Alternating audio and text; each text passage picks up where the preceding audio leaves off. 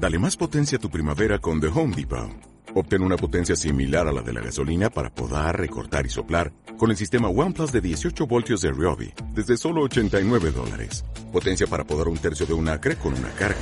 Potencia para recortar el césped que dura hasta dos horas. Y fuerza de soplado de 110 millas por hora. Todo con una batería intercambiable. Llévate el sistema inalámbrico OnePlus de 18 voltios de Ryobi. Solo en The Home Depot. Haces más. Logras más.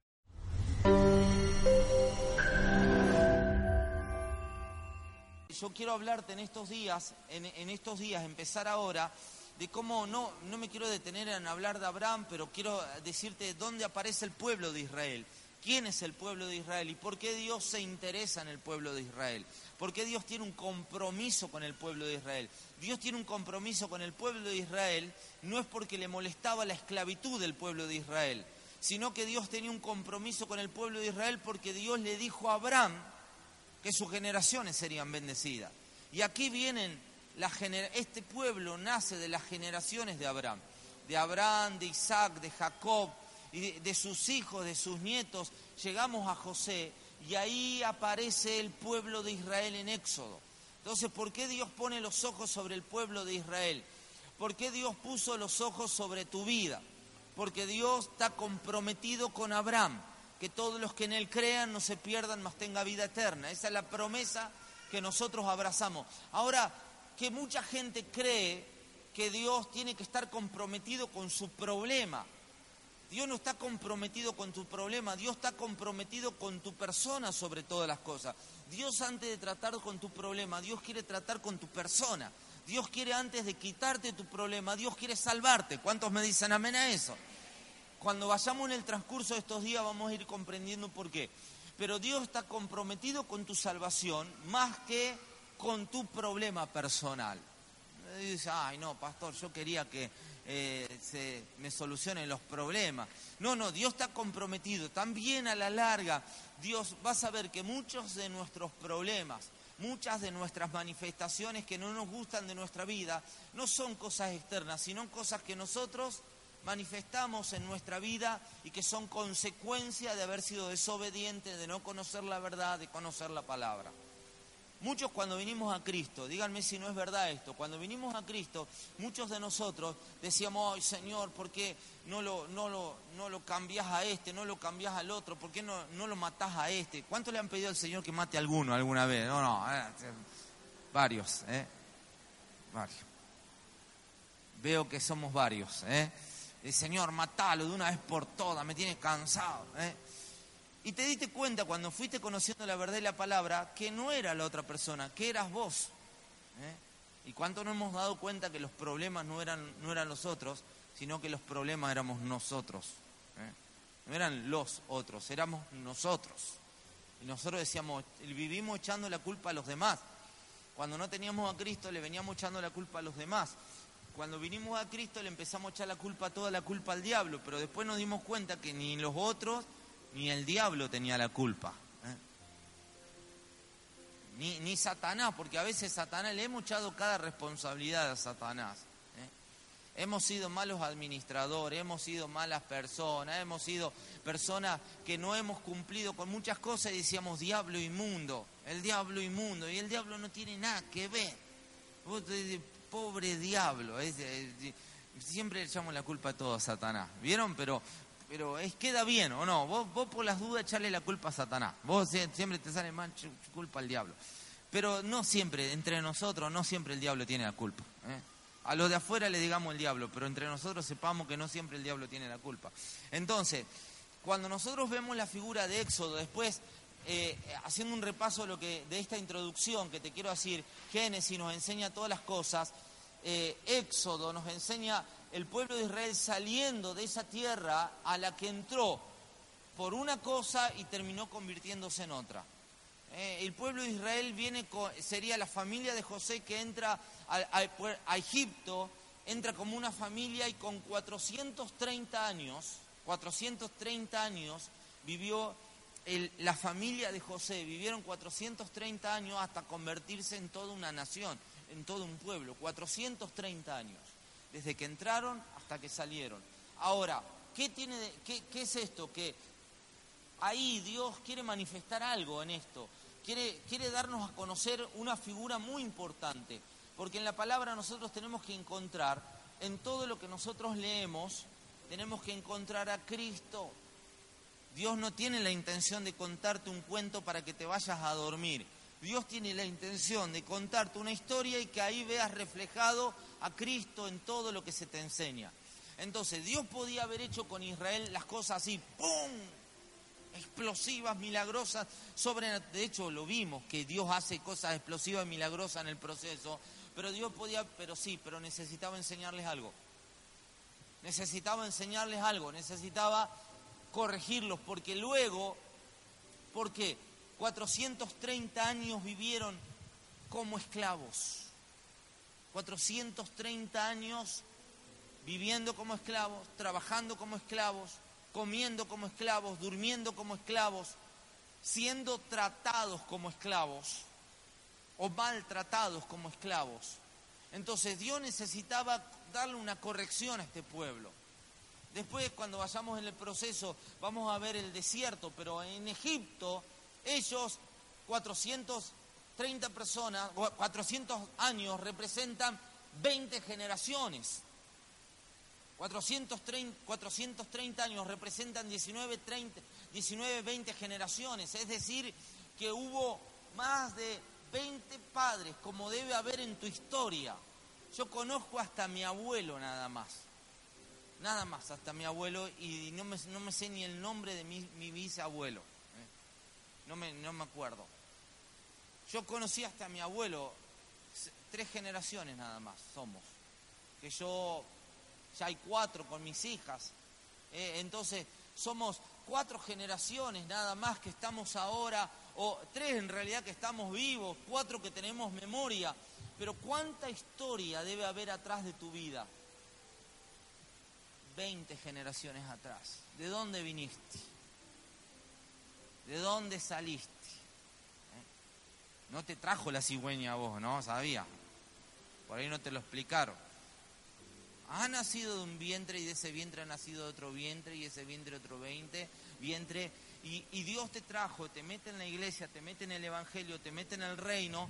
Y vos decís, ¿por qué Dios no hace? Porque Dios tiene que corregir 20 generaciones atrás de comportamientos, de maneras de hablar, de pensar, de mal comportamiento, 20 generaciones de esclavitud que trabajaron, vivieron de una manera, se comportaron de una manera y que Dios tiene que cambiarla en tu vida para que las próximas mil generaciones vivan bendecidas en la tierra.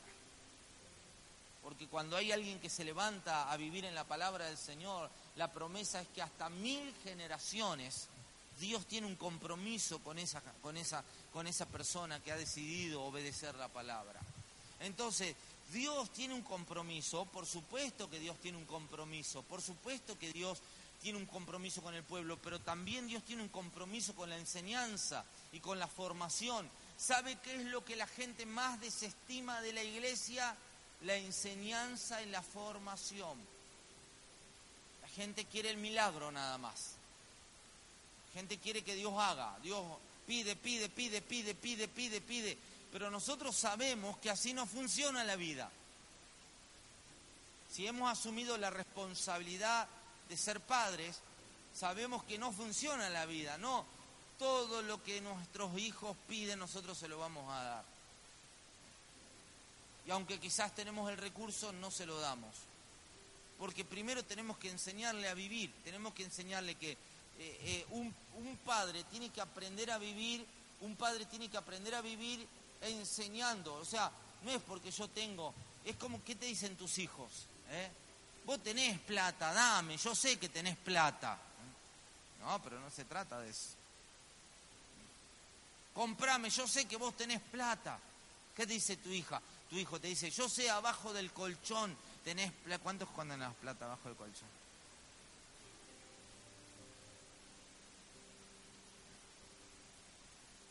Varios. No vamos a pedir que levanten la mano porque no le vamos a comprometer. Pero yo sé, que, yo sé dónde vos guardar la plata.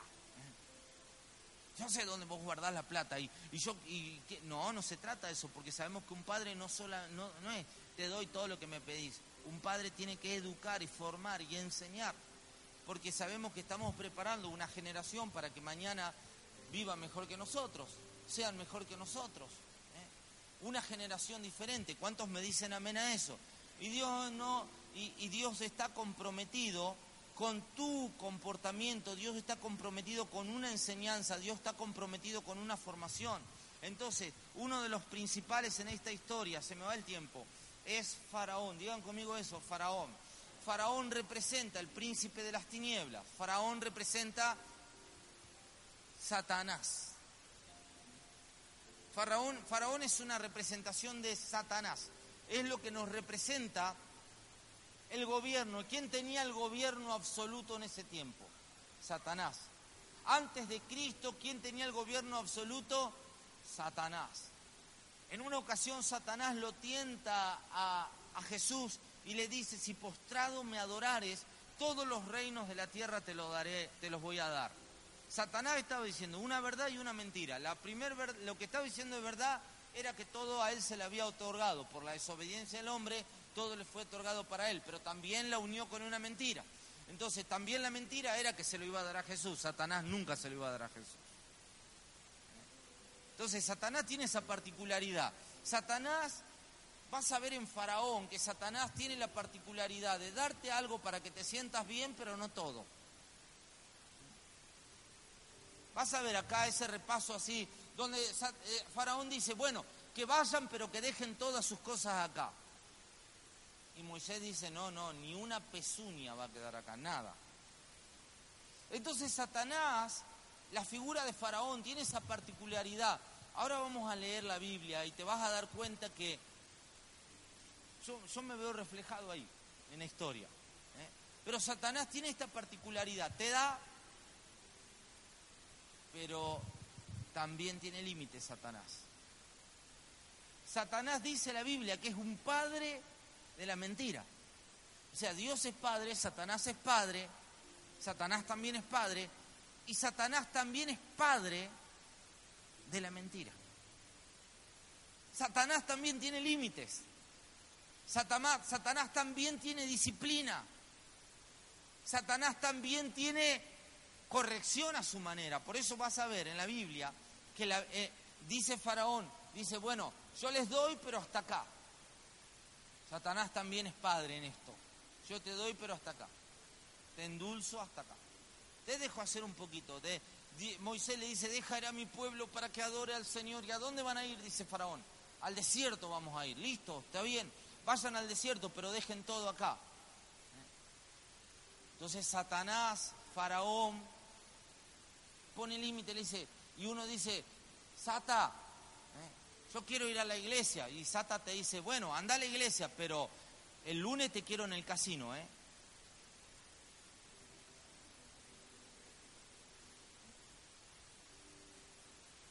Sata, el domingo puedo, me puedo poner el traje y puedo ir a la iglesia, Sata. Y Sata te dice, bueno, anda, ¿eh? Pero como es un padre, Satanás, ¿eh? Un padre, dice, bueno, anda. Pero el lunes te quiero otra vez pecando, ¿eh? El lunes te quiero ver robando a tu jefe. No quiero saber nada que el lunes no le robes nada. Y te pone ocasión y te tienta y te pone ocasión para que le hagas caso. Porque Satanás quiere que le obedezcas. Satanás busca obediencia. Entonces pone ocasiones para, para, dice, ¿por qué? ¿Por qué el diablo siempre me, el diablo el diablo es un padre que busca que sus hijos le sean obedientes a él. Entonces, Sata no tiene problema que vayas un día, un día a la iglesia. Te dice, Sata te dice, anda, anda a la iglesia, no hay problema. ¿eh? Te dice, anda, anda el domingo, cantate unos coros, eh, mira, anda a saludar al pastor, ¿eh? contale alguna historia linda para que el pastor vea que te va bien en la semana. Pero el, domingo, el, lunes, a la, lunes a la noche te quiero otra vez metido en esa. Y Satanás, como es un padre de mentira, te empieza a envolver otra vez y te acomodó a su esclavitud en Egipto. Entonces, Faraón representa a ese padre de mentira, representa la mentira, representa... yo ¿Para qué se van a ir? Dice Faraón. Adoren acá a Dios. Satanás le dice al pueblo, ¿para qué se van a ir tan lejos? ¿Para qué van a ir al desierto? ¿Para qué van a hacer tanto esfuerzo, tanto sacrificio? Adoralo acá al Señor. Satanás te miente, Satanás te dice, ¿para qué? Faraón te dice, ¿pero para qué? Tanto esfuerzo, ¿para qué?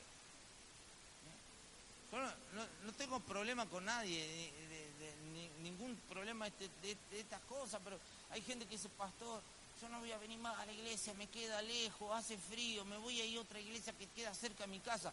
Anda, hermano, no es el problema ese. Pero hay gente que dice, bueno, ¿para qué tanto esfuerzo? Sí, igual acá también se predica la palabra de Dios. ¿eh? Sí, yo sé que es así.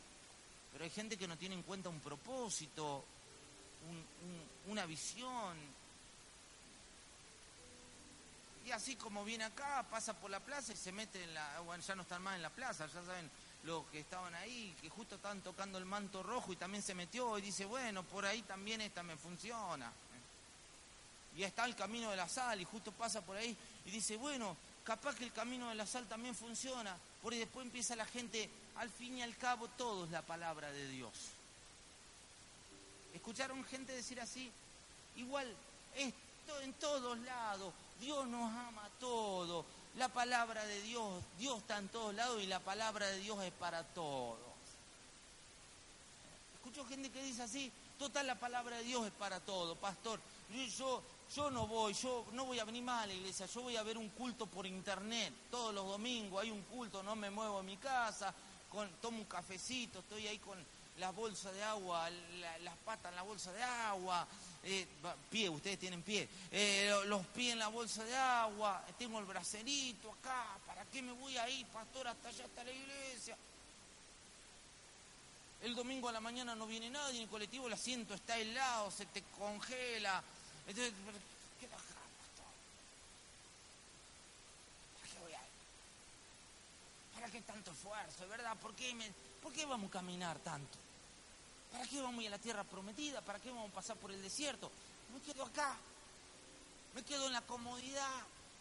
Entonces hay gente que han sido engañados por Faraón para quedarse en la comodidad dice, total, es lo mismo. Yo me voy allá porque el otro pastor no tiene tanta exigencia.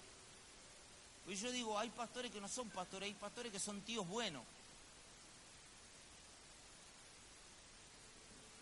Este pastor es medio pesado, me voy a otra allá que todo el día te habla del amor del Señor, te manda siempre al cielo, nunca te reta, siempre nos dice que no vamos, no va a ir bien, no vamos al cielo. ¿Para qué vamos ir al otro que te está ahí y dale? Entonces, Faraón, el espíritu de mentira de Faraón. Un espíritu faraónico que se le mete a la gente y que, y que le hace ver que si, si, lo que puedo hacer acá también lo puedo hacer allá. La buena obra que puedo hacer allá también la puedo hacer acá. Lo mismo que hacer algo allá también lo puedo hacer acá. Lo mismo que escuchar la palabra acá, allá la puedo escuchar acá. Lo mismo, y hay gente que así arruina su propósito, desconecta su vida de la vida de la iglesia, desconecta su vida de la palabra de la fe. Por eso, Faraón representa ese padre de mentira que también se manifiesta como padre. Porque, ojo, porque nosotros los evangélicos, yo ahora, ahora estoy en contra de los evangélicos, porque nosotros no somos ni evangélicos, ni, somos cristianos, hijos de Dios. yo soy un hijo de Dios, vos sos un hijo de Dios. Los evangélicos creemos que Dios es, Dios es, Dios es nuestro. Si no es evangélico se va al infierno. los católicos dicen lo mismo, los testigos de Jehová dicen lo mismo. Somos hijos de Dios, o sea, Dios no está buscando evangélicos, Dios está buscando hijos, adoradores. Entonces, e, e, ese, ese padre que es faraón también se muestra bueno, se muestra complaciente en alguna ocasión. también te da cierta libertad, pero dentro de Egipto. Te da libertad, pero dentro de Egipto. Te da libertad, pero dentro de su territorio. Satanás es bueno. Díganle a alguien también, Satanás es bueno. ¿eh? Me van a agarrar este video por internet y me van a criticar porque todo lo que digo me critica. Hago un chiste y lo agarran para el diablo. ¿eh?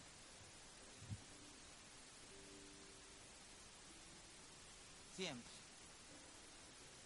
tengo que explicar los chistes para que el que me vea por internet no me critique, porque después me dice, eh, Satanás es bueno, díganle a alguien otra vez, Satanás es bueno. ¿eh? Es bueno Satanás. Es bueno Satanás, es bueno. Satanás te da cierta licencia. Satanás te dice, ¿puedo ir a la iglesia? Te deja venir a la iglesia, no tienen problema. Y si en vez de la iglesia me hago un culto casero, hacete un culto casero, te dice Satanás. Y si me oro solo, está todo bien.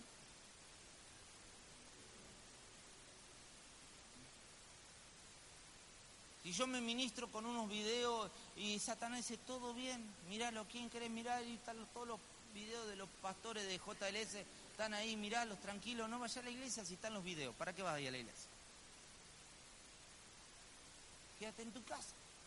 Satanás es bueno, eh, miren, Satanás es bueno, bien que Satanás es... ¿Para qué vas a gastar? Satanás te hace ahorrar plata acá, te hace hacer economía, Satanás te dice, ¿para qué vas a ir a la iglesia? Tenés que gastar boletos algo tenés que comprar en el kiosco. ¿eh? Pisa obligado. La ofrenda. ¿eh? Y no va a querer poner el diezmo. Te va a quedar sin plata. Quédate en tu casa, pon un video, hacete un autoculto, mira todo lo que te ahorraste. Diezmate solo. ¿eh? Agarra una media, ponle un arito, hacete un alfolí orate, ponete la ofrenda, agarra una caja de zapatos, le pone un cosito así, como la urna, la pinta de dorado, acá está, ¿eh? cajita de zapatos, te orá, te ministrá, te bendecí, te pone un video, ¿eh? te canta un coro, porque pones a uno que cante ahí y, y está. Satanás no tiene problema mientras te muevas en tu ámbito que se llama Egipto. Digan conmigo, lo segundo que voy a hablar es Egipto. ¿eh? Egipto es el ámbito de Satanás, es el ambiente de Satanás. Egipto es el, territorio de dominio de Faraón. Y ahora leamos la Biblia, porque no he leído la Biblia y para que vean que todo esto es bíblico. Éxodo capítulo 5, versículo 1.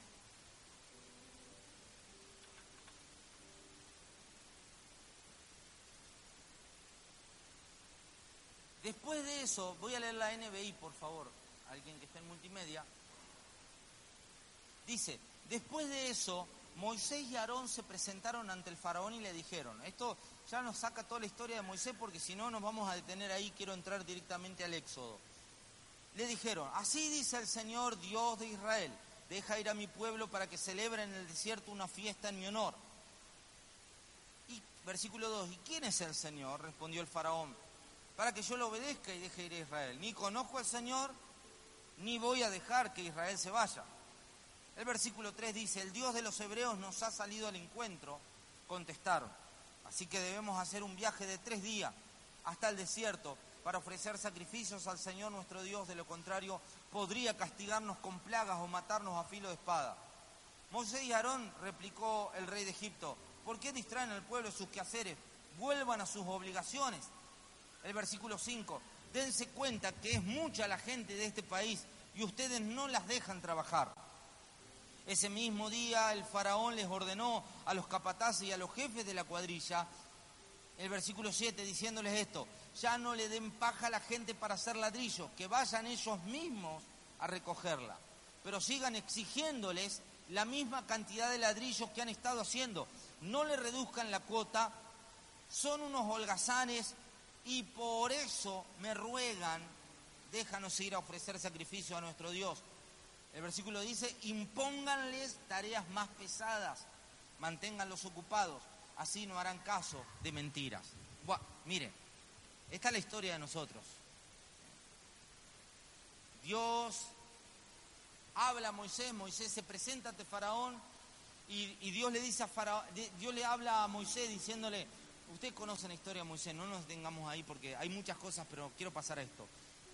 Dios le habla a Faraón a través de Moisés y le dice, Moisés, esto es así. ¿Eh? El faraón esto es así, tenemos que irnos tres días. Moisés dice, ¿qué, ¿quién es? Yo no conozco ni al Dios, no sé ni qué hacen ustedes acá, no conozco al Dios, no me importa nada. El, primer, la primer, el primer reflejo satánico en contra de lo que Dios te hable va a ser este. Satanás va a tener un primer reflejo satánico que será el decirte, ¿vos quién sos? De desprecio, de, decirte, ¿quién, te conoce a vos? ¿Quién es Dios? ¿Qué, quién, es, ¿Quién es tu Dios? Vos vas a hablar y Satanás te va a decir, ¿y vos, ¿y vos quién sos? ¿Quién sos vos? ¿Quién es tu Dios? ¿Quién es tu, qué es tu iglesia? A mí, no me importa nada. Satanás siempre intentará mostrarte, hacerte un reflejo de ignorancia, de subestimarte. Decirte, vos no, vos no existís, tu familia no existe. Satanás siempre intentará mostrar, hacerte esto. Nadie te tiene en cuenta vos. Satanás va a decirte, vos sos un cero a la izquierda, nadie te ama, nadie te quiere. Vos, vos no perteneces a nada, vos te dicen, pero vos no sos. Satanás dice, vos no sos hijo de Dios, ¿qué va a ser hijo de Dios vos? Vos venís así, soy hijo de Dios, pero después hace otras cosas. Satanás siempre intentará despreciarte, hacerte sentir que no vales nada. Porque cuando Satanás te hizo sentir que no vales nada, agachás la cabeza y volvés a lo mismo de siempre. Cuando Satanás te hizo sentir que vos sos, déjenme usar esta, esta expresión, una porquería, Satanás intenta llevarte al grado de que te sientas una porquería. Porque cuando te sentiste así, te sentiste una basura, una porquería. Entonces agachaste la cabeza y volviste otra vez a la misma vida de antes. Cuando Satanás te dice, ves, nunca vas a cambiar. Siempre lo mismo. El domingo vas, te arrepentís, pero el lunes y Satanás te vuelve a subyugar. Y ahora no solo eso, sino que Satanás dice ahora, por holgazán, por haber querido hacerte el que el liberado, por haber querido hacerte el, espiritual, oh, estabas en el Congreso levantando la mano, por haber querido hacerte el, espiritual, ahora doble trabajo. A tu pecado le tengo que añadir otro, para que estés más atado todavía. A la hechicería otra hechicería, a la mentira otra mentira, al engaño otro engaño. Así, ahora te voy a poner una dificultad. Ahora hasta te voy a poner esta dificultad. Para hacer lo malo, ahora vas a tener que trabajar para hacer lo malo. Ya no te lo voy a dar gratis. Ya no te voy a dar proveedores. Ahora te voy a poner a vos la carga de que vos también ahora tengas que trabajar para conseguir lo malo. Satanás te vuelve a subyugar, te vuelve a meter en ese ciclo de mentira hacerte sentir que nunca cambias, que siempre vas a ser la misma mujer, que siempre vas a ser el mismo hombre. Satanás te dice, te hace creer que siempre vas a ser el mismo padre fracasado. Te hace entender que vas a ser siempre la misma madre fracasada. Y te hace ver tu historia y te dice, acá hay 400 años de historia. Porque no sé por qué nosotros valoramos tanto eso porque acá hay toda una tradición familiar y en esta familia las cosas se hacen así y nadie las va a cambiar. Acá nadie va a cambiar esto porque esta es una tradición. En el mundo espiritual se genera esa conversación, no en tus oídos, en el mundo espiritual. Vos querés cambiar y el espíritu se levanta en contra de tu espíritu y se genera esa conversación entre el mundo de las tinieblas y el mundo de la luz y el mundo de las tinieblas hablando con el mundo de la luz, los ángeles con los demonios, Satanás, Faraón con Moisés diciendo acá nadie se va a mover, ustedes no existen, tu familia no existe, ustedes siempre van a hacer lo mismo. Satanás te miente y te dice lo mismo que hicieron tus padres con vos, vas a hacer vos con tus hijos. Satanás te miente y te dice, así como naciste pobre, vas a morir pobre. Satanás te miente te dice, toda la vida tu familia se reventó para lograr algo y nunca logró nada, a vos te va a volver a pasar lo mismo. Satanás te vuelve a decir, ah, ¿sí? ¿Te querés hacer el liberado? Ah, mirá, ¿te querés hacer el que querés irte, el adorador, el predicador, el pastor? ¿Te querés hacer el líder? Más trabajo. Más ataduras. Lo que hacías antes ahora te va a costar el doble, pero ¿sabes qué? Lo vas a tener que seguir haciendo porque vos sos mío. Satanás te miente, te vuelve a meter, te vuelve a meter en ese ciclo, te vuelve a meter en esa rueda asfixiante y por eso dice, eh, y, Faraón dice así como, como quien tiene todo el poder, de hecho, como quien tiene toda la autoridad sobre una nación y dice, así, ah, mira vos, ustedes quieren adorar, perfecto. No solo que no van a ir a adorar, ustedes son míos, me pertenecen, tu familia, tus 400 años de historia son míos y si te tengo que tener 400 años más, te voy a tener 400 años más. Te tuve 20 generaciones, no, no tengo ningún problema tener 20 generaciones más, pero a mí no me vengas con libertades. A mí no me vengas con que ahora sos otra persona. A mí no me vengas que ahora sos una mujer nueva, un hombre nuevo. Nada, vos volvés a lo de antes. Y Satanás le dice, y, dice, y ahora no le den la paja ahora a la gente para hacer los ladrillos, que vayan ellos mismos. Dice, no le reduzcan la cuota, son unos holgazanes. Por eso salen con esto de la libertad. Satanás te apremia, te asfixia. Eh, Satanás te, te hace libre, ¿sabes por qué te hace libre? Porque tenés mucho tiempo. No tenés que ir a los congresos vos. Tenés mucho tiempo, andá de congreso en congreso, de, discipulado en discipulado, de culto en culto. Mucho tiempo libre, por eso, por eso te meten en todas estas cosas. Y Satanás te dice, te metes, te metes esa idea, ¿qué tanto discipulado? ¿Qué tanto tenés que ir a la iglesia? ¿Qué piensa el pastor? Que no tenés vida vos, porque ahí se la agarra conmigo siempre. ¿eh? Con la pastora, con los pastores, siempre agarra con los pastores somos tan buenos nosotros. ¿Qué se piensa, pastor? ¿Qué, qué se cree él? ¿Qué se piensa este mocoso? No soy tan mocoso. ¿Qué se piensa este? ¿De dónde salió? ¿Quién lo trajo? Vos vas a andar a la iglesia porque vos en la iglesia tenés que ir a sentirte bien, nada más. Eh, es que no le importa el pastor que hace vos tu vida en la familia. ¿Qué, ¿Qué le importa al pastor quién sos vos? Satanás te hace ignorado y te dice, ve eso por holgazán. Ve tanto. Y venía a la iglesia, viniste el, viniste, viniste el martes a la reunión, porque siempre venís los domingos. Entonces viniste un martes, viniste el martes, se pinchó el colectivo. Se te pinchó la rueda de la moto. Te quedaste sin nafta en el auto. Y Satanás te dice, ve por holgazán. Por andar haciéndote el libre acá, por andar Viniste al discipulado, nunca venía al discipulado. Viniste al discipulado, saliste, te mordió un perro. ¿Eh? Decís, ¿ve? Satanás que dice, eso por andar, eso por andar haciéndote. ¡Ay, el espiritual! Oh. Voy a decir, no vengo mal al discipulado. Porque cada vez que voy al discipulado, un perro me muerde. Cada vez que voy al discipulado se me pincha la rueda de la bicicleta. Entonces Satanás te dice, ¿ves?